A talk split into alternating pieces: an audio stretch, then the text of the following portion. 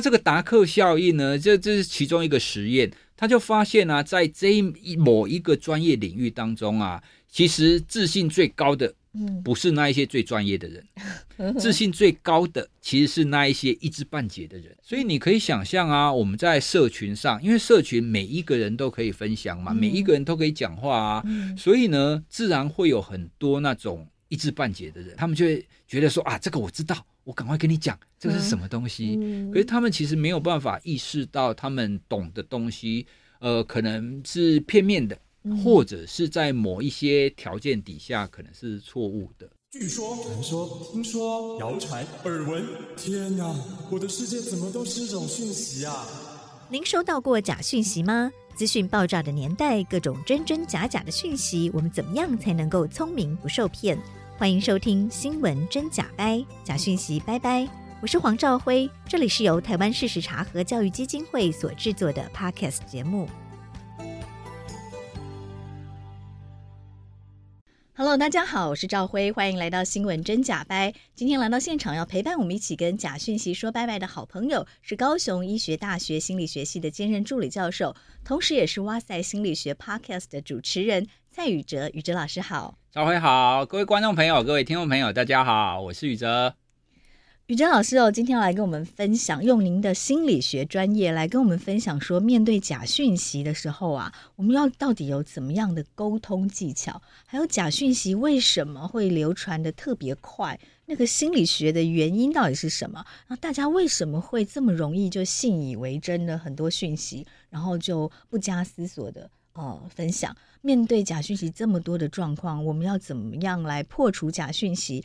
以及怎么样来跟沟，不只是长辈啦，就是跟自己的亲朋好友沟通，说，哎，你这是收到假讯息哦。好，我们来请，请问宇哲老师，在心理学上，您怎么看假讯息？其实我觉得假讯息对每个人，他多半在我看到的时候，或是我想要分享、我想要谈的时候，他多半是一种不确定的状态。因为在现在这个社会啊，其实我觉得很艰难的一个一个地方是我们的讯息太多了。哦，以前我们都会说现在是一个知识爆炸的社会吧，其实知识爆炸意味着资讯也爆炸。那资讯也爆炸的情况底下，我们就很难知道到底什么东西是对的，什么东西是错的。那以前的社会很单纯啊，就可能是农耕啊，或者是狩猎的时代嘛。那现在知识太多了。那知识太多，你要怎么去判断呢？那我们人的这种直觉就快思慢想的快思嘛。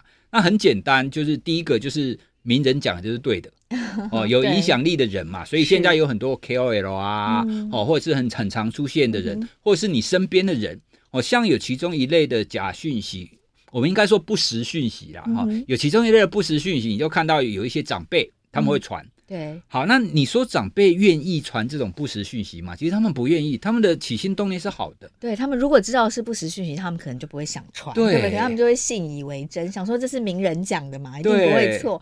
所以就像您说，其实很多假讯息他会假装是名人说，他是假冠名，明明明就没有人说过这句话，然后他会说是他说的。那当然有时候是一些 KOL 意见领袖不小心说了假讯息，或者是刻意说了假讯息。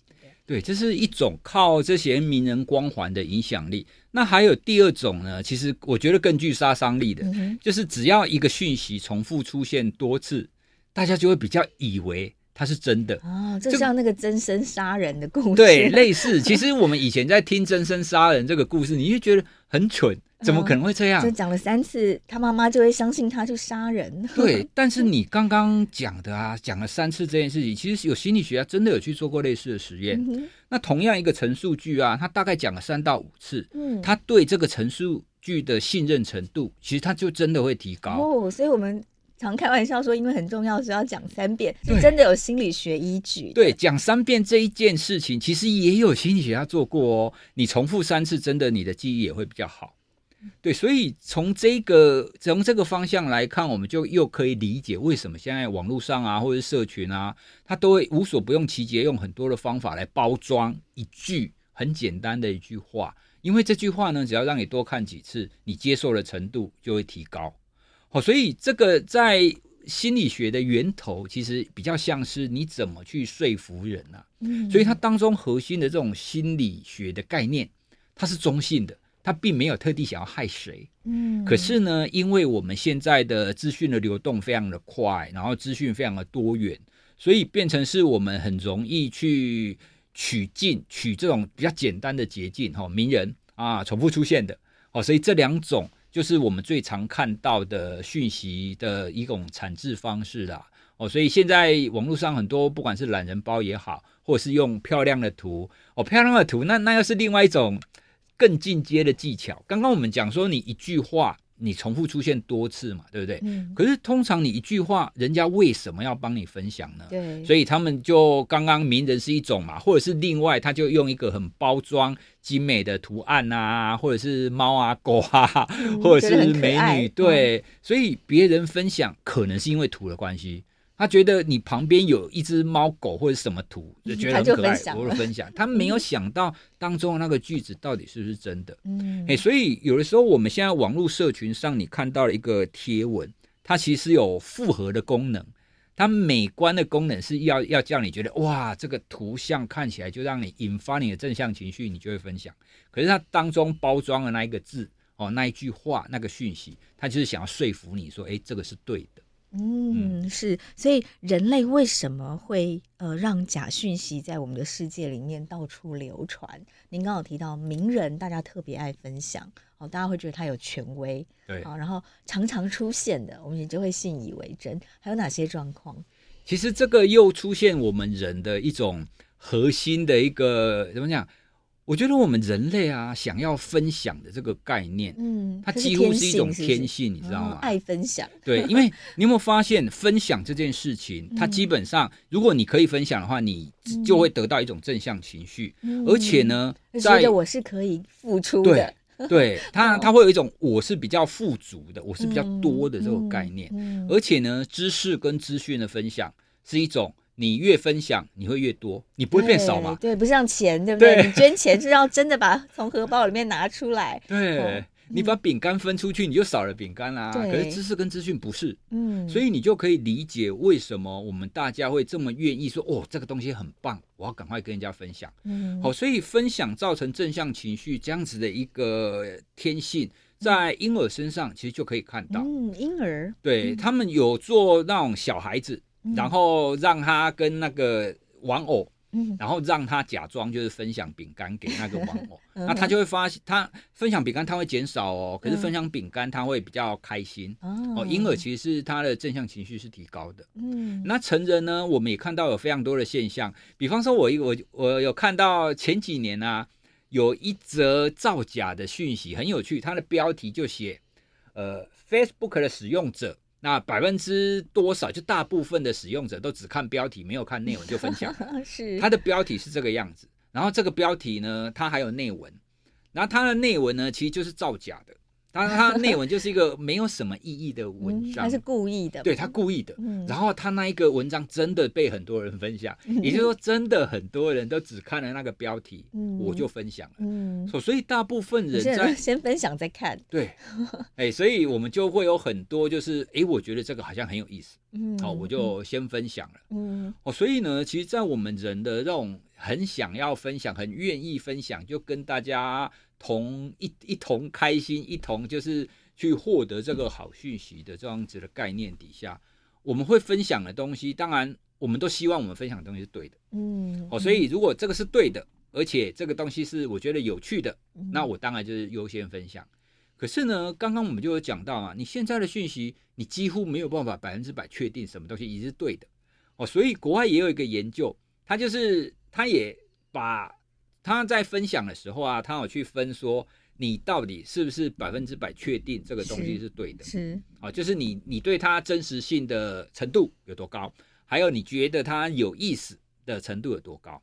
好，那坐下以后，他会发现第一种就是我们刚刚讲的那种，我确定它是对的，而且我觉得它很有意思，好，这种我一定分享。嗯。第二种呢，其实是我没有那么确定它是对的，可是我觉得它很有意思，嗯，这样我也会分享。觉得对不对？没关系，但是很有趣就分享了。那我我以前在学校，我在教科普写作的时候，我有教学生写假新闻。嗯，我教学生制造假新闻。我跟他说，你要从头到尾全部都是假的。嗯，然后等到他们假新闻写完之后呢，我会拿给非上课学生去评断，嗯，哦，去评断说你觉得这是真的还是假的？对，就因为我我想要知道学生写的这个假新闻到底像不像真的嘛？嗯、对，那我问的题目有两个，一个是你到底认不认不认为这是真的？第二个题目是你觉得这个有不有趣？你期不期待这个标题？就这个新闻到底是真的？嗯，嗯，那结果我发现一个很有趣的一个数据，只要他越期待这个新闻是真的，他就越会判断它是真的。嗯，哎，就是他相信它是真的。哎，所以人们其实有些时候对于你自我认同，对是吗？对，你不是那么确定的情况底下，你是倾向于去相信你想相信的东西。嗯，是对。所以这也是为什么我们现在有那么多的讯息，讲好听一点，我们是多元呐、啊，你各种讯息就是百花齐放嘛。嗯嗯、但是我觉得一一方面的缺点就是你很难知道到底什么东西是才是百分之百正确，或者是其实没有什么百分之百正确的东西，所有的讯息都是有局限性的。嗯哼，所以这个就让我想到呃，几年前哦，有呃那个 NGO 调查民众最信赖的媒体。哦，结果分数最高的都是我们，呃，可能觉得比较两极的媒体，这也呼应到，比如说电视台的政论节目，我哦，通常立场越鲜明的收视率越高，而且大家是真的相信我看到的东西，我喜欢的那个频道，呃，讲的话才是真的，对不对？为什么人会有这样的心理呀、啊？其实人，大家与其说他想要追求真实。不如说他想要追求跟自己一致的东西。对，其实从演化上，我们也可以非常理解这样子的倾向。我们永远都要拥抱跟我们类似的嘛。对不对？像比比方说，如果我们在西方国家，我们去美国，我们看到一个跟我们脸孔很像的人，我们就会有熟悉感，有好感。嗯、对，所以我们本来就会去去倾向去找那一些跟我们越相近的人，嗯、我们就会觉得说，哎，我们其实是一一,一国的。对，那在在这种情况底下，然后又加上我们现在的自媒体网络就非常的发达的情况底下，哦，所以在这种在大家都可以找到自己的那个。群体取暖，或者是大家都可以找到这个节目或这个这个单位，那大家就聚在那边。哎，所以我们以前会说网络让讯息很扩散，但是其实现在看起来，嗯、社群平台反而更容易这个加厚我们的同温层，对，对不对？对，它反而产生我们常常讲的一种说它是团体极化。嗯、极化的概念是，只要立场相近的这一群人，对，他。聚在一起，只要聚在一起越久，它里面那种越偏的言论就会出现越多，嗯、是就会越来越走向极端。哦，那我们现在这个网络的讯息，特别是跟社会、跟政治相关的议题，就越容易会出现这种现象。嗯、所以这是这是有心理学根据的。对啊，因为人聚在人，一定要第一步，你要先找跟自己立场相近的嘛，对不对？嗯、那你要想啊，在相近的一群人当中，哪一些人比较容易讯息会被被提出来？当然是极端的那一群人啊。如果你是一个比较就是大家对四平八稳的，他们就比较不容易会出现。那当那种极端的出现的时候，你因为我们现在社群的这种社社群泡泡，它就又会让那一那一种比较特别的讯息重复的出现。就会造成我们现在的这种极化讯息，或者是这种讯息都会往两极跑啦。嗯、哦，那让大部分人就会无所适从，说：“哎，我们现在的世界怎么变得这么的极端？”哦，是，所以蔡老师就心理学上来看哦，有这个重复曝光效应，对不对？对，就是不断重复了同一句话，就算它是谎话。我们也很容易就信以为真哦，然后还有就是说，我们特别偏爱去分享，因为分享天生就是人的天性啊，嗯、会因为分享的行为而感到愉悦，所以我们就会去分享，有时候就没有去查证它的真实性，对不对？然后我们对于我们的期待的东西或觉得有趣的东西，也都会特别乐于分享。还有您刚提到的这个名人效应也是，我们就会太过于相信。这个媒体啊，或者是各界塑造出来的意见领袖的意见，然后就没有查证，这些现象都会让我们比较容易的，呃，就没有去查证就分享讯息了。哦，那面对这样的状况，那到底哪一些人比较容易受骗？其实大部分人，我们通常会说容易接受讯息的人，他他当然不一定是被骗啊，因为这、嗯、他这背后仍然是那种说服的历程嘛。哦，那第一种一定是。只要这个历程是跟你同样的立场的，刚刚我们提过，嗯同样立立场。的，他就容易会被假假讯息所、嗯。所那种立场一致，他就不管你对，然后就是说，反正你你是跟我同一国的，嗯。跟我同一国的其他的讯息、其他的要素就不重要，这是第一种。嗯。那第二种呢？其实如果我们去看每一种每一个人他不同的人格特质那种倾向的话，他大概会有几类，它是比较容易。我们说你也不能说他容易被骗啊，应该说他容易被外界的讯息所说服。那第一种呢，其实我们会说它是比较偏向是依赖，好、嗯依赖别人给他答案。嗯那像像这个，我们也常常会跟一些家长去去说，哎，你愿不愿意花一点时间，让你的孩子养成让他自己选择的习惯？嗯好，因为像我我们以前小的时候啊，你穿什么衣服，然后你要干嘛，你要读哪一个科系，要做什么，都是爸爸妈妈或老师就跟你说，你就是要这么做，你这么做以后就会有前途。是对，那这样子你就有可能会比较养出那种依赖性的孩子嘛。嗯那依赖性的孩子，他们的特质就是我习惯听别人告诉我怎么做。嗯你要叫我自己去判断，我觉得很困难。嗯所以你只要跟我说，我就说哦好，这是 对的。嗯太太乖巧了，对 太听话了，对，没有错。所以我们不要养出太乖巧的人。嗯，因为太乖巧的人，你就会比较缺少我们刚刚讲那种独立思考。嗯批对判的能力，对因为太怀疑的能力，他太习惯接收讯息了，太依赖，对，所以是第一种依赖的。嗯那第二种呢，我们会说它是一种易受暗示性的。啊，怎么样人比较容易受到暗示？哎，我问你哦，你有被催眠过吗？没有哎，好，其实，在国外啊，他们在研究催眠上，他们有出一个易受暗示性的量表哦。因为呢，那一些有一些人是容易被催眠的，但是我像我，我就是不容易受催眠的。那这一种呢，就是属于不易受暗示性很低的，就是你不容易，就是人家叫你怎么做，你你你就会这么做。不是乖巧型，我不是乖巧型。好，那这种易易受暗示性也会跟那种讯息的接收，它会有很直接的关联。嗯欸因为它跟我们刚刚前面讲的依赖性的人格是类似的嘛。嗯对啊，因为别人跟你讲说，哦，原来这个东西这么好哦，哦，它就是对的。嗯哎，他容易受到别人告诉他的讯息，嗯哦，去去接受他，他就他就会觉得这个是对的。嗯其实国外有一些那一些，你不能说它是邪教，但是它就是一种嗯不当团体，就很类似在帮你，类似我我们讲难听一点就洗脑，嗯对，嗯那他们就会去找这一类的人。嗯怎么样的人看会是比较易受暗示型？哦，除除了特征吗？除了刚刚我们所说的那种依赖以外，易受暗示性，我们最简单的就就是用催眠来、来来判断判断。但催眠，如果我们讲得更简单一点，就是你如果有一个别人，然后引导你说：“哎，你现在你现在的手越来越重哦，越来越重，你现在手快抬不起来喽。”等等等等，像这一种，这一种其实就是你可以测试他容不容易接受你的指令。啊是脑波弱的意思？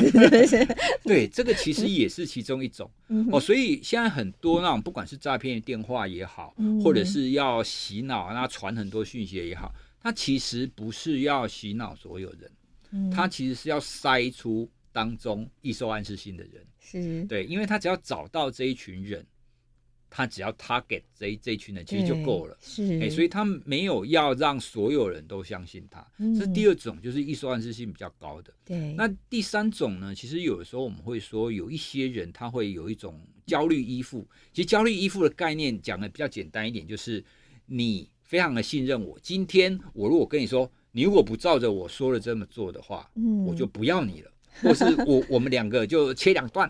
好那像这种情况嗯。啊，你就会觉得说，哎，不行，我不能让这个人离开我，嗯。所以他说什么我就照做，他嗯。讲什么我就信。嗯。哦，那这种他可能不是源源自于脑波弱，嗯。这种他可能是源自于我跟这一个人之间的依附关系，我一定要依附在他下面。嗯。那在这种情况底下，只要他依附了这个人，做了什么行为或讲了什么事，嗯他接受的程度也会相对的会比较高。嗯对，所以这三种大概是我们在这种讯息传递上，就很容易会被外界的这种讯息所影响的对，给给影响比较多。嗯是嗯，但我发现呢、呃，我自己的这个各个群组里面，有时候发现一些知高知识分子，其实也蛮容易传假讯息。他们对自己过度自信，觉得他的他看到了一定是真的，然后会更积极的想要把他认为真实的讯息分享给大家。哎，对，这这又又会有非常多的要素在里面。其实我们在现在的知识的每一个领域，就会变成是。你比如说我是心理学领域，那我当然对我心理学的专业知识，他很有自信嘛。对。可是呢，有的时候我们我们这种自信会自信会过度的扩张到其他的领域，嗯、没错没错。哎，所以有时候哎，我既然是个博士，那物理我应该也懂啊，医学我应该也懂啊。是。对，那可是很多人就是会没有意识到、嗯、哦，你在你自己的专业领域上可能是真的很顶级，嗯、可是你在另一个领域根本跟一个新手没有什么两样。嗯、那在这种情况底下，就会过度的自信，然后过度的去判断这到底是真的还是假的。是有道理，因为像我自己，我自己大学是法律系，其实有一些群组里面是有很多法官、律师。当然，偶偶尔也都会看到有一些关于医疗，尤其那时候 呃疫情严重，说很多关于防疫的假讯息在流传。对，老师确实哦，这个法律跟医学是两个太不同的专业了，对不对？大家不要过度自信，以为我是一个法学博士，我对于这个世界的一切都可以掌握了。刚宇哲老师有跟我们分享了，就可能某某一些讯息，只要他重复曝光啦，或者是名人说的啦，意见领袖说的啦，好，然后或者是呃人们特别觉得有趣的这些讯息，我们都会很喜欢分享，因为分享是人的天性啊，会让人感觉愉快。现在有了生成式 AI，好像会让人家更觉得真假难辨，更会呃广为分享了，对不对？对，其实生成式 AI 一刚开始出来的时候。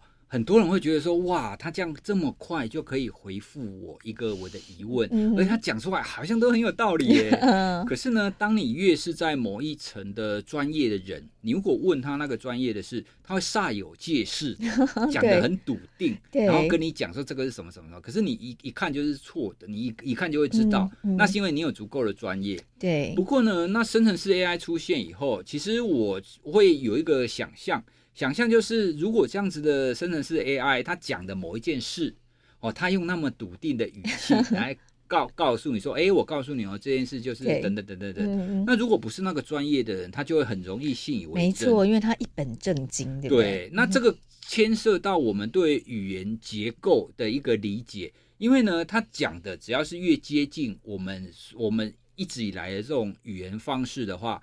你就会不知不觉的相信他，对，而且他看起来会很像一个很有知识的人写出来的东西。对，我，我我跟大家分享一个实验，这这个实验呢，它其实是实验者，他是塑造一个在影印机排队要影印，哦，所以他们排队排很多人，嗯、然后呢，他就故意找一个人，哦，这这个人是假扮的，要比比如说是我，嗯、我就直接跑去跟排队当中的其中一个人要跟他插队。嗯哼，好，那你想想看，你要讲什么话？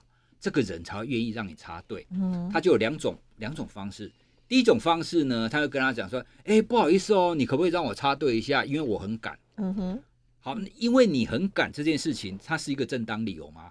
每个人都、啊、每个人都说我很赶，对，每每每个人都很赶啊，是对。那另外一个版本呢，就是哎，对不起，你可不可以让我插队一下？他就单纯这样这样子讲。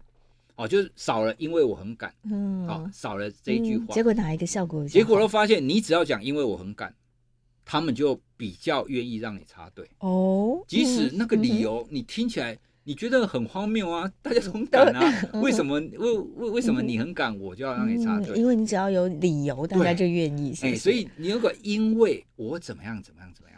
所以这就是我们刚刚讲的，在我们平常生活当中习惯的语言结构，有一些特点，它只要直接出现，我们会很直接的，就是快快你有理由，对不对？也不管你的理由合不合理，这样对，没有错。我说哦哦哦哦，好好好。可是，一旦你让队，让他插队之后，你才想，哎，不对啊。我也很敢呐，对不对？我也很敢啊。为什么你说你很敢，我就要让你插队？嗯、对，所以这个例子其实就是在谈我们刚刚讲的，你只要讲的话的方式是符合你平常的那种语言结构，那我们人们就会比较容易去相信他，哦，嗯、第一时间你会很愿意相信他，哦，所以我一刚开始在那个 Chat GPT 出来的时候，我试过几个问题，我会觉得哇，他怎么那么厉害？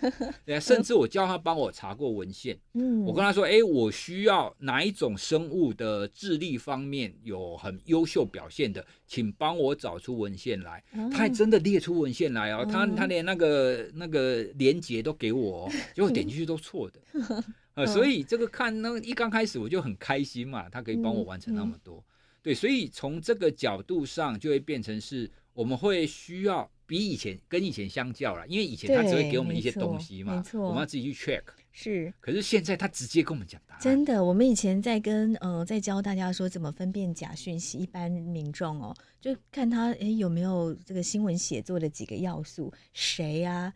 什么时候啊，在哪里啊，做了什么事啊？因为以前的那个内容农场的假讯息是没有这些的。对，以前的那个比较逊的 AI，好乱抓的是没有这些的，是一个没有章法的文章。可是现在生成式 AI，尤其 ChatGPT 太厉害了，它的它就算是抓的错误讯息，它也可以写的头头是道、一本正经的胡说八道哦。所以就会让你真假莫辨了，对不对？对，因为它套用了自然语言。所以你更你会更愿意、更容易去接受他说的是真的，嗯，哦，所以这个在我们在谈这种不实讯息的传播上，就会会让我们变得更费力了。对，那特别是如果不是这个专业的人，他当然会很容易会直觉的相信啊，说哦。这 AI 呢？这个是最新科技，对啊，高科技告诉我们的东西，他就会很容易去相信啊。哦，这个就很又回到您刚刚在提的名人效应的类似，对，对不对？我们会相信权威。对啊，嗯、那特别是如果我们又进一步知道说，哦，好，那这些生成式的 AI 它的来源可能是后面有非常网络上广大的讯息，我们就更容易会相信广大的讯息，它就会是对的。嗯嗯哼，对，那这个就会出现另外一种很难破除的，比如说我们以前医学上不是也常常说，哎，你是酸性体质还是碱性体 质？对，就后来发现根本就没有什么酸性体质、碱性体质的差别。对，没有错。所以，但但是网络上这种酸性体质跟碱性体质，对，到现在仍然、啊、对，即使事实查的东西早就做过辟谣了，现在大家还是这么相信着。这就是伪科学，或者是我们说这种科学新闻，你很难辟谣的一个地方，嗯、因为。那样子的论述太吸引人了，对，欸、所以传播的就很快。那你打脸的，或者是你辟谣的，然后就哦，好吧，那就这样，比较不有趣，对不对？对，嗯、而且心理学上还有一种，我们称它是那种睡眠者效应，就是这件事情，嗯、如果你已经接受了。那它已经在你的脑袋当中已经停留一段时间了，嗯、那你要反转它，其实你所花费的心力就会更多。哦，我睡眠者效应。对，那因因为一刚开始你可能你可能还半信半疑啦，对对，可是他只要一直放在那边，你没有一个很明确的资讯去纠正它，嗯、你只要放着，它就会变真的。哦，对，睡眠者的意思是说，睡眠者就就是。这个讯息一刚开始出现的时候，你不见得真的会相信。他的实验其实是这样，他一刚开始是美国的要鼓励大家来从军，嗯，哎，所以呢，他就找了找了一些心理学家啊，然后给他们看，哎，从军好，从军好，报效国家，就做了这个放这个电影给他看，嗯，嗯，啊，一刚开始呢，他们觉得说，哇，那你看这个当军多好的这个影片啊，看完你应该很想从军报国吧？就发现没有，看完了当下册没有。就大家觉得说谁谁相信你啊？他不相信你哦。可是呢，隔了一两个月去测，他发现有效。他就发现，哎，奇怪，隔一两个月以后，那一些一刚开始觉得说，哎，没有很想从军医院的人，可是隔一段时间以后，他这个讯息发酵了，他在他内心当中已经产生这个效果。好，那心理学家的解释是，其实我们对于讯息的接收。我们不是像照相机一样很明确的把所有的讯息、人事、时地、物，所有的东西都接收进来。那像那种影片啊，它的感受是会留下来的。嗯，哎，那当兵好像很棒，然后是那种可能对国家啊、对家族啊都很棒的那种感觉，嗯、对，留下来了。嗯、那他，但是呢，你为什么会看到这个影片？是因为军方或政府想要你当兵？嗯、是这个这个讯息的一刚开始的起源。过一段时间以后，你可能就忘了，嗯、哦，那只留下那种感觉在那边，嗯、所以你就会比较容易去接受它。哦，所以一个触动人心的讯息更容易让大家留下来，对，所以信以为真。这是为什么现在很多的讯息都会用比较给你出现正向的感受，或是很情绪很生气的，对，因为这种它就会留下来嘛。而留下来久了以后，你根本不记得这件事或这句话，一刚开始你是听谁讲的。嗯，甚至你要说这是在哪一个媒体上看到的，你可能也说不出来。嗯、你只会记得说，哦，前阵子我有听到那个好像有谁说怎么样怎么样怎么样怎么样怎样。嗯、所以那个被激化的情绪会留下来。对，所以你你就会发现少了你刚刚讲的新闻那个最重要的，到底是谁讲的？哦，那背后的那个证据到底是什么？嗯嗯嗯、那他讲的这个脉络是对啊，所以很多事情都被这样子删减、删减、删减，到最后就不见了啊。那面对这样子假讯息的各种真真假假，也不一定都假啦，真真假假的讯息，然后让我们留下印象，让我们洗脑，哦，让我们不假思索的就接受了。面对这样的状况，我们该怎么办呢？我通常都会说，不要百分之百。相信你所看到的一切，嗯，应该也也不是说，也不是说你完全不相信别人呐，应该是说我们的思考要保有一点弹性，对，这种说法可能会比较好吧。是，你要保有一点弹性，因为它很还有很多其他的可能性哦。这是第一个，这也是我至今就是奉行不悖的一个观念哦。不要觉得什么东东西百分之百一定是对的，嗯。那第二个呢，它跟你的生活或跟你的专业越相关的那一些事件。嗯哦，那个专业的领域，你在接收讯息的时候，你就越需要去找到它背后的证据。嗯，哦，谁说的？这个说的人可不可靠？嗯，他在什么脉络底下说的？嗯、哦，因为现在很多的讯息都会剪贴嘛，没错，都断章取义。对，哦，所以它包含他当时说的整体的脉络。那这个人过往他到底讲的是不是真的？哦，那这个是因为人人的讯息。嗯，那我们学科学的人就会，哎，你的科学证据。到底是什么？嗯、哦，那事情到底是不是这个样子？嗯、哦，所以只要是在跟我们自身最相关的领域，你就应该要保有这样子去求证的态度。嗯，但是你也不可能所有的事情都求证啊，是因为我们人是有时间是有限的。对，所以第三个我觉得很重要的是，你在选择乐听的媒体的时候，嗯、你就必须要来源的时候，对嗯，哎，当然我们。一定或多或少会接触到一些可能不是那么可信的媒体，但是你就必须要知道从这里来的讯息，它的可信度。嗯、你要，打个问号。对，嗯、那从什么讯息？比方说从我们的节目出去的讯息，它的可信度就比较高，嗯、是比较高哦。各位听众朋友，也不是说百分之百，对，没有 错。我们要建立起这样子的一个自己的这种评估。你要去了解，在什么情况底下，有哪一些人、哪一些媒体是值得相信的？嗯、是这个是从个人的角度吗？那如果我们要发现周遭的亲友都在传假讯息给我，我要怎么跟他沟通？其实这是很多年轻人的困扰。我说啊，真爸爸妈妈传来假讯息之后，如果回去纠正爸爸妈妈或者是什么叔叔伯伯，会被骂，会说这个这个您小孩不懂啦，或者是会觉得被打脸哦。但打脸是千万不行的，对不对？对，那我们应该要怎么样才能够成功的沟通？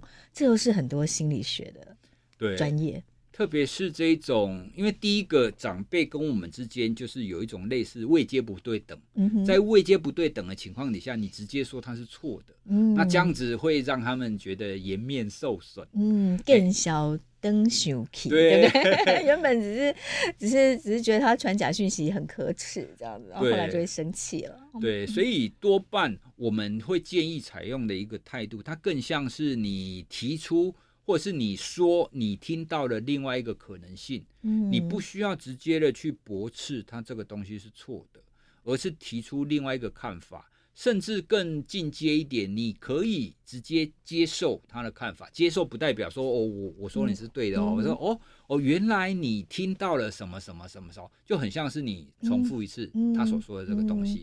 哎、嗯嗯欸，那接下来你就说，哎、欸，可是我在另外一个地方，我也听到了另外一个讯息。那到底这个两个之间，到底是不是还有什么关系在里面呢？那就我们可以再来找一些资料。嗯，就先比较迂回一点，不要马上反驳他。对，我们通常会比较推荐这种方式啦，就增加一个可能性，嗯、而不是我说你讲的东西是错的。哦，就多增加一一个观点、一个看法给这个传错误讯息给你的人。对，因为我们刚刚也提过，其实长辈传这些讯息，他是好意，他其实都是善意，嗯、是对，都是后康道修，对，对不对？所以。也不用把长辈看得那么恶意啦，嗯、就觉得说啊，你们这个都是老一辈的人，那你们的讯息都不准。嗯，哎，那我我觉得如果我们可以用这一种，哎，我也跟你分享一个我所听到的东西，嗯，哎，那他我他自然也会发现，哦，原来我们同样的事件，它其实会有不同的可能，不同的解读或不同的证据来源，那到底是什么呢？他其实也会去思考。嗯，对，所以我觉得我们不要把这种长辈传来的讯息当成是那种敌人，或或者是你要直接去打脸，嗯、哦，那这个是没有必要，所以也不用太急切的要去纠正人家。对，嗯，所以是反而是比较开放点，说，哎，我也有看到另一种说法，嗯，我们要不要来参考看看？对，在我们家庭当中，其实大部分都是这样。嗯，哎，那不过这其实也会跟你们家庭关系有关系啦。因为比如说像心理学跟科学的部分，我就会相对的会比较直接跟我我们家里的亲友跟他说，哦，那这个实际情况应该要是怎么样怎么样怎样。嗯，哎，因为这个在专业上，对，可能可能就会比较跟他们就会有比较明显的落差。哦，啊，但是呢，如果是一般的讯息。我们就多半会用这种方式去跟大家分享。嗯哼，对啊，是。那在心理学上，有效沟通，我们还要注意哪些技巧？我觉得通常我们可以先，其实刚刚我们那种做法，我们可以可以说是它是比较迂回的啦。嗯哼，也就比较迂回，说，哎，其实它还有其他的可能性。嗯，那沟通与说服呢，我们通常会分中央路径。跟那种边缘路径，嗯，哦，那边缘边缘路路径一种就是像刚刚我们讲的那一种，嗯、那另另外，其实现在假讯息的包不实讯息的包装，我们刚刚有提到，就是他用一些可能是可爱猫咪啊或者狗啊，嗯、这个其实也都是走类似边缘途径，嗯，他没有直接夹带的，对，他用别的东西去引发你就是正向的情绪，或者是觉得让你觉得很恐惧，然后你会愿意接受，这个都是属于这种边缘途径，那中。中央途径呢，它其实就就会是直球对决。嗯，你你直接诉求它的直接的正确性跟理论哦，所以中央途径你会需要你跟你对谈的这一个人，那他真的冷静下来，想要跟你讨论这件事。嗯，哎，所以我们在谈说服的时候，我们多半会期待你可以先从边缘开始，然后先让他就是先放下。哎，我们。可能是敌对的这样子的一个状态，嗯，然后接下来我们再从证据面，然后从资讯面，然后开始来告诉他，哎，其实真正的情况应该是怎么样？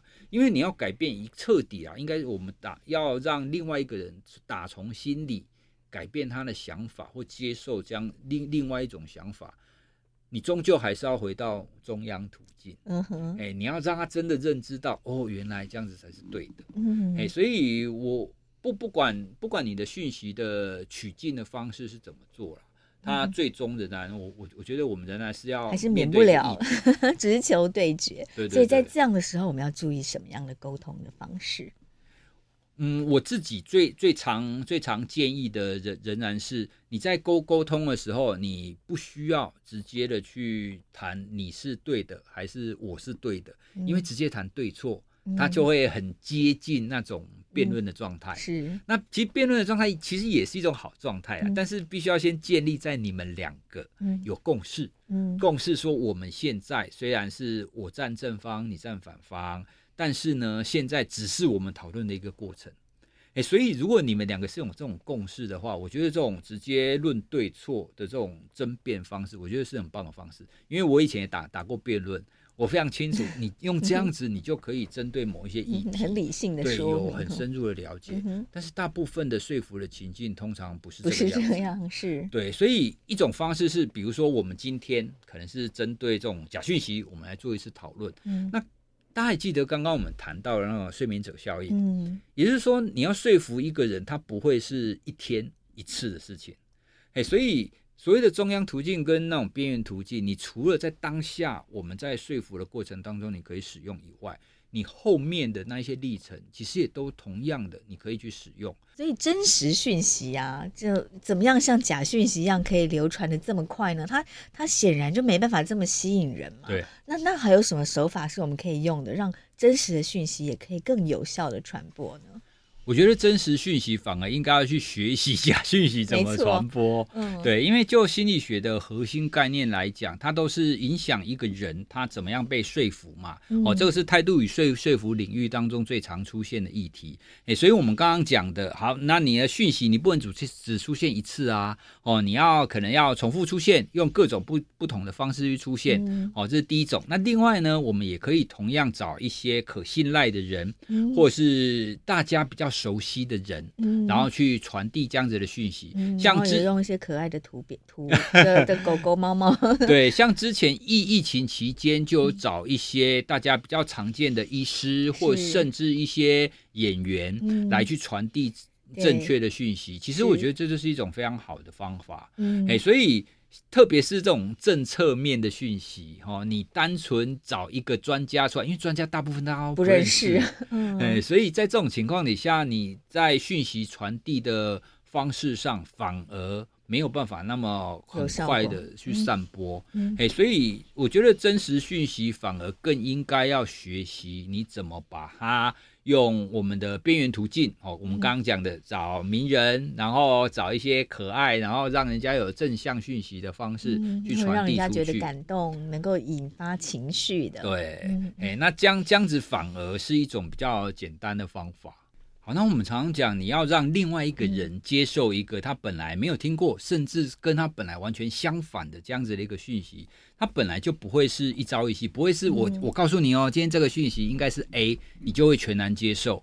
哦，那我们如果用那种比如说百货公司周年庆来举例好了。那百货公司周年庆，它就是它告诉你，今天我我要叫你赶快来买东西嘛。嗯，好，那它不会说，哎，你一看到它周年庆的广告，你就立刻来买嘛，对不对？除非有大特价，可能不一定。对啊，那所以大特价它一种就是刚好切中你的需求。对。可是你要想哦，周年庆它会刚好让你只买你需要的东西吗？不会。尤其是个一一一一购物节。对，它一定驱动你要叫你产生一个行为，它要说服你说来买很便宜。是，哎，所以它会有几种形态。第一种形态当然是我要直接告诉你这个很便宜，所以直球对决嘛。嗯，那接下来它还会有很多侧面的讯息，比方说，哎，我这个周年庆我找了哪一个名人来代言啊？嗯，然后现在很多线上购物，他是不是很喜欢找那个歌手？对，然后歌手唱歌，那歌手唱歌完以后，就是他可能会有主播跟你说：“哎，这个什么东西，赶快下单。嗯”它就是一种类似边缘的途径啊。嗯、你看歌手唱歌跟他下单有什么关系？对没关系，有什么关系？为什么我们会？可是你看歌手唱歌，你开心啊，开心你就会下单啊。嗯、这个其实也跟我们现在在看有一些线上直播有没有会懂内？对，你讲的这件事情，对我觉得开心，我就赞助你。嗯、所以这就是边缘途径，你不一定。要讲的东西是对的，只要你讲的东西让我开心，符合我的立场，我开心，我就会愿意会给你赞助或行动嘛。哦，所以长期的历程上，当你一次两次这个讯息你重复出现，然后一天两天，那这样子久了以后，他才会愿意采取行动，去相信这件事是真的。那周年庆最常做的就是这种重复曝光啊，就是让他的这个。呃，特卖，然后让他这个你来参加就可以获得什么这样的讯息，一直重复的出现嘛，那你就会买单。那另外一种呢，它也很常利用我们常常说的从众的效应，哦，哦，像比方说报纸，他就会说哇，第一天涌入上万人，哦，哦。对，还有鸡蛋缺蛋的时候，对，明明我不见得那么缺，或者很多人也没有那么爱吃蛋。我看到大家都在缺蛋，在排队，就赶快去买一盒，也是这样的心理。对，没有错。所以这种从众，它的概念就是大家都在做的事情，嗯、大家都在抢的东西，那就是好东西，那就会更缺货，对不对？还有有时候新闻只要报什么巧克力，好什么超商的巧克力、嗯、或超商的玩偶，呃，已经这个供不应求了，大排长龙了，大家就更会去抢。对啊，所以像这样子的讯息，你想想看，它其实不太有道理的。嗯，你到底需不需要蛋？应该看你家的冰箱啊。对，还有你需不需要吃那个巧克力？对啊，大家去抢就想要去吃吃看。这这个就是我们刚刚讲的，它不是真正从中央途径去影响你，不是你真的需要的。嗯、但是呢，你只要知道说，哇，原来这个大家都很想要，那你就会很容易去接受它。哦，所以人都有这种从众的心理，对，是不是？其实从众是天性哦，所以人也是像绵羊一样，英文说 follow as a sheep，对，所以其实人也是一样，是不是？没有错，我我我们讲一个最大家平常最容易出现的，各位听众朋友，如果你有在搭捷运，你在搭手扶梯的时候，你站左边，站右边，右边。你你可不可以站左边？其实是可以的，以对不对？但是你不会站左边嘛，嗯、对不对？因为那样子的文化已经塑造成，对，好像觉得站左边会挡路，压力很大。对，但其实，在安全上，应该是左右都要平衡，而且他这样才比较平衡。对，所以你有没有发现，真实性跟科学性两边都要站，跟我们刚刚讲的从众，它刚好背道而驰。嗯，哎，你已经形塑这个文化，你就很难用真实性把它扳平过来。嗯哼，所以为什么会说这个是天性？就是因为群居动物它会需要一个合群，是不是？对，第一个合群，第二个是你怎么知道这件事情是无害的？因为基本上只要大家都做过，嗯，基本上它就应该是。无无害的才对啊，嗯、这个是我们内内建在我们群居生物当中的一个一个天性啦。嗯、哼对啊，那老实说这也合理，是对啊，因为你在这个团体当中，你看哎，什么东西可以吃，大家都吃啊，大家都吃的东西，自然它应该是正常的嘛。嗯、是，所以这是呼应到假讯息是怎么样？我们看到很多人在传的，我们就会跟着传了是不是？对啊，这就是非常容易大家广为流传，当然它就会是这个样子。可是广为流传的东西一定是真的吗？嗯，它当中还有一些我们可以讨论的地方，比方说心理学上有一种我们称它为达克效应。嗯，达克效应的概念是，其实你对于这个知识、这个讯息的自信程度，嗯，跟你对于这个讯息的专业程度，对，它不是成正比的。对，因为我们在学习某个专业的时候，其实我们的学习曲线在你从零到十的时候，学习曲线是最快的。所以你会很瞬间觉得说，你好像懂了很多，你好像什么都懂了。我跟大家分享，以前我在学心理学的时候，因为我是考插班考试，然后插班上心理学的。那那个时候，因为我考插班考试，心理学那门科目的分数很高，所以我进去心理系的时候，我一度觉得心理学我都懂了。即使你还没开始读心理学，但你觉得你都懂了。可是因为我们考试要考普通心理学啊，嗯、普通心理学的意思就是每一个领域都会考嘛。嗯，然后我都考很高啊，所以我觉得哇，这心理学我懂了啦，嗯、那个简单呐。嗯、可是当我念到大四硕班、博班的时候，嗯、我越念越觉得我不懂。真的，我们要学，然后知不足，对不对？对，没有错。嗯、那这个达克效应呢？这这是其中一个实验。他就发现啊，在这一某一个专业领域当中啊，其实自信最高的，不是那一些最专业的人，嗯、自信最高的其实是那一些一知半解的人。所以你可以想象啊，我们在社群上，因为社群每一个人都可以分享嘛，嗯、每一个人都可以讲话啊，嗯、所以呢，自然会有很多那种一知半解的人，他们就会觉得说啊，这个我知道。我赶快跟你讲，这个是什么东西？可是他们其实没有办法意识到，他们懂的东西，呃，可能是片面的，嗯、或者是在某一些条件底下可能是错误的。嗯，哎，所以当他们很有自信的讲出来，嗯、那大家看到哇，你讲的这么信心爆棚，嗯、你你是不是一定是对的？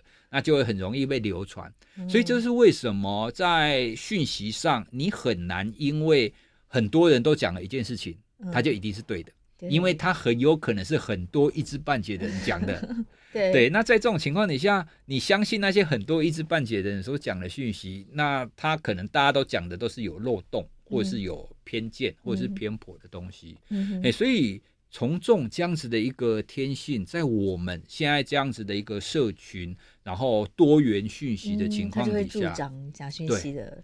这个流窜，对，它就让我们更难以去辨认到底什么东西是对的。哎、嗯，只要因为我们容易是去看到说很多人传的就是对的嘛，但其实不见得。是对，除了这个呃从众心理啊，其实我们在广为流传讯息里面，还有一个要提醒大家小心的，就是我们常对一些讯息是有偏见的，但是我们没有自知，对不对？对，其实偏见说来，它又是我们人的另外一种天性。嗯，其实你有没有天性就是会有。对，其实你有没有发现，我们人很容易帮其他人做一种很有趣的，我们称它为归类。比方说，大家想象一下，今天如果是你在一个陌生的场合里面，嗯、大家彼此都不认识，对，那你开始自我介绍的时候，你突然听到前面一个人他介绍他念的学校跟你是一样的，跟你一样，你就会眼睛一亮，你是不是就会有亲切感？是，心理学家做过类似的实验，甚至他做的很很有趣，他单纯用你身份证字号的莫三码一样，连这样子我们都会对。特别有好感，对，是是？哦，所以更不要说你们穿一样颜色的衣服，嗯、或者是你们星座一样，反正任何东西一样，嗯、你只要知道这一点，他跟你一样，你就会对他产生好感。嗯，哦，这就是我们刚刚讲的归类，对我们会容易帮别人跟我们自己做归类。那归类其实很简单，就我类跟他类，嗯、那就会出现我跟我以外的，对，所以就会出现你刚刚讲的非我族类，嗯，然后就怎么样？其心必异，就，就会排他，对不对？对，那这个其实就是我们在谈的偏见的起源呐、啊。嗯、欸，因为很简单嘛，就人性是会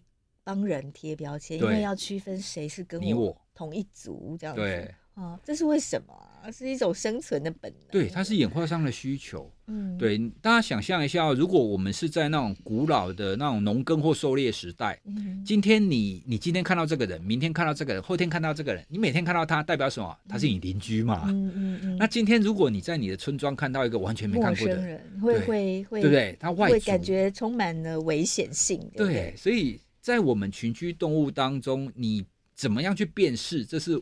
我群，或者是对我比较安全的，就是很熟悉的这些人嘛。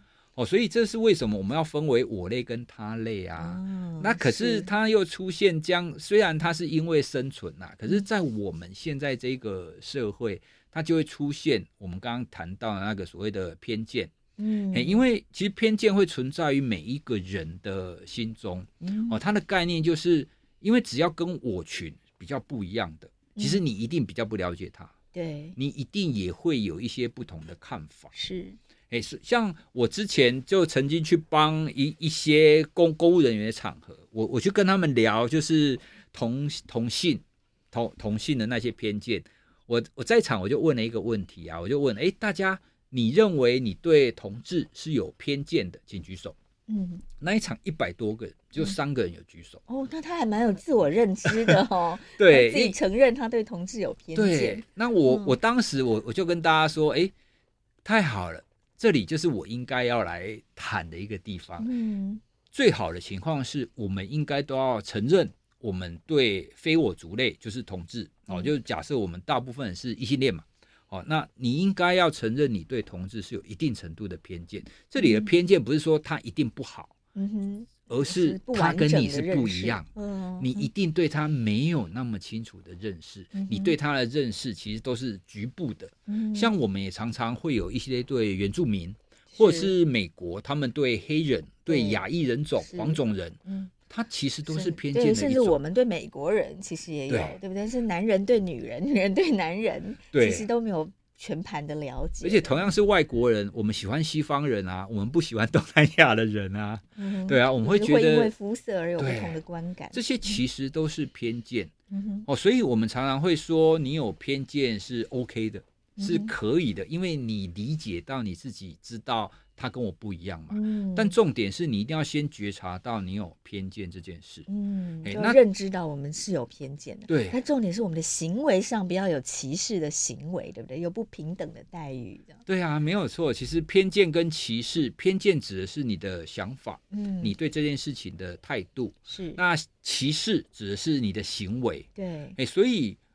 心理学认为，你正应该要你知道你有偏见，嗯、那你才能够避免你不要做出歧视的行为。嗯，对。那这个回到我们在谈假讯息啊，它其实也有一个很重要的是，那一些说自己中立的人，嗯，通常都不太中立，因为只要你没有办法承认你自己是属于某一个族群，那你就没有办法去辨识到底。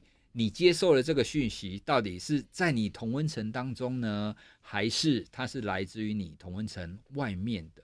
哎、欸，所以知道自己是哪一个族群，然后去确认自己到底对其他的讯息有没有偏见，我觉得这个也是要去区分我们这种不实讯息一个非常重要的一个条件呐。因为我们其实很容易会，他跟你的立场不一样。是，所以他讲的一定是错的。对，立场常常决定了我们对事情的看法。对，但是立场不一样，他讲的也许是对的啊。嗯哼，嗯哎呀，所以这这就是刚刚我们在谈偏见的时候，我们提到，你去意识到你自己有偏见，你去意识到你对于你另外一个立场的人的厌恶，嗯、这件事情是很重要。你必须要提醒你自己，我就是讨厌他嘛。嗯，可是他讲的东西有没有可能是对的？嗯，你要把讨厌这个讯息来源这件事情跟讯息本身，嗯，你必须要一定程度可以去分开，嗯，你才有办法去知道说这到底是不是真的，不然就会很容易出现我们刚刚也有提到的，跟你的立场相近的，你就容易接受它，嗯，但跟你立场相近的，他讲的一定是对的吗？是，但是您刚说大家会以为自己是中立，其实不中立，在心理学上有没有研究说人到底有没有可能真的中立呢？我是没有看过这类的研究啦，不过我觉得是不存在这种情况的，因为所谓的中立，它又会牵涉到你在不同的议题层面。对，比方说国外他们比较常讨论的是堕胎合法化的议题，或者是他们对于种族种族歧视。那现在还有比较多在讨论那种性别认同 LGBTQ 那一类的议题。是，对，所以所谓的中立，它会出现在各个不同的。光谱上，因为跟你议题不一样，你的态度就会不一样嘛。是，所以你再回到我们刚刚讲的自我归类，其实我们每一个人都会因为你所处的你自己的那个状态，你本来就限定了某一个区域。哎，比方说我是学心理学的人，我是南部人，我本来就没有办法比较理解在北部人的理工男或者是新闻相关的人，他们的状况是什么。嗯、哦，所以这个跟我们每一个人的成长背景是有关系的，嗯、所以你永远不可能就是有那种中立，然后了解所有情况。嗯、但是呢，我们在讲的中立意意思是保持着可能性，是对，就就是我们一直在强调的，你在面对讯息的时候，你愿不愿意接受有可能出现跟你立场不一致的人的讯息进来？嗯，哎、嗯，所以那样子的怀疑态度。正是我们在面对未来这些中分多讯息最重要的一个态度啦。嗯哼，是，所以最后啊，这个宇哲老师可不可以跟我们再总结一下？就面对假讯息的威胁哦，还有这个，尤其是这个 AI 的生成式的这些工具出现之后，假讯息的产量就越来越大了哦。那这种时候，我们到底该怎么办？怎么自处？然后在心理学上，我们怎么样做好自己心理的调试？然后怎么样有效的？呃，沟通，对，那我我们总结一下刚刚前面谈的，其实我觉得我们最重要的阴影，当然第一个就是你不要轻言相信你所接受到的那些讯息，即使他是你的亲朋好友告诉你的。嗯好，那第二个，如果你真的很需要去针对某一件事情去确认的话，你要往后去确认，诶，它的讯息来源到底是哪里？那个讯息来源到底是不是可信的？然后这个讯息出现的时候，它整体的脉络是什么？那如果是科学知识的话，你有没有办法找到它最根源的那个出处在哪边？哦，如果你可以找到这些比较深度的讯息的话，那它的可信度会提高。哦，不过还是要提醒，可信度只是提高而已，不代表它的真理。就算是科学，它还是会错。对，无爱无失无，更爱真理，对，对不对？老师告诉你的也不见得是真理。对啊，爱因斯坦也错过，所以我们不要认为错误是绝对不好的事啦。哦，重点是你要保有那个弹性。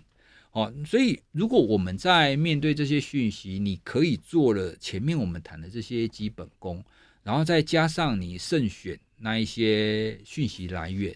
其实至少你在大部分的生活情境底下都不会受到太多假讯息的干扰了。嗯哼，呀，是。还有您刚刚也有提到一些沟通的技巧，对，哦，也都是。其实重点都是我们保持一点开放的心态哦。然后沟通的时候也不要就直指人家的错误，然后把人家归类为敌人哦，呃，要打击什么的哈，嗯，而是呃提供另一种看法，比较讨论式的方式。啊，辩论式的方式，然后慢慢来说服。其实讨论式的方式，就我自己的学习历程来讲，它确实不容易，因为我们的直觉就是告诉你这是错的。对，所以 我你怎么都说不听呢？这就是错的嘛，对不对？对啊，所以我在学习心理学的历程，也是一直不断的在提醒我自己，说，当你在面对一件事情的时候，特别是我在面对学生或者在面面对自己的孩子，你必须要让自己先停留哦，你先稍微停留一下。你才能够不要依照你自己的那种情绪直接冲出来说，你这个是错的。嗯哼，你只要可以停留，那可能三秒钟、五秒钟，那你就可以思考，你你的脑袋当中就可以出现另外一种比较好的回应的方式，就是我们刚刚讲的，诶，我我们来想想看有没有其他的可能性，或者是我有听到另外一种说法。哦，用这样子的方式来取代我们直觉的情绪上的那一种直接的回应，因为我们最容易觉觉听到跟我立场相反的，你直接冲出来的那个很多都是情绪所驱动的。嗯，因为我就是就是你怎么可以获得跟我完全不一样的讯息？那是假的。嗯，好，非常谢谢宇哲老师今天的分享，谢谢。谢谢收听《新闻真假掰》，这里是由台湾事实查核教育基金会所制作的 Podcast 节目。我们将陆续邀请各行各业的朋友来畅谈媒体议题，陪您一起增强对假讯息的抵抗力，让我们都能和假讯息说拜拜。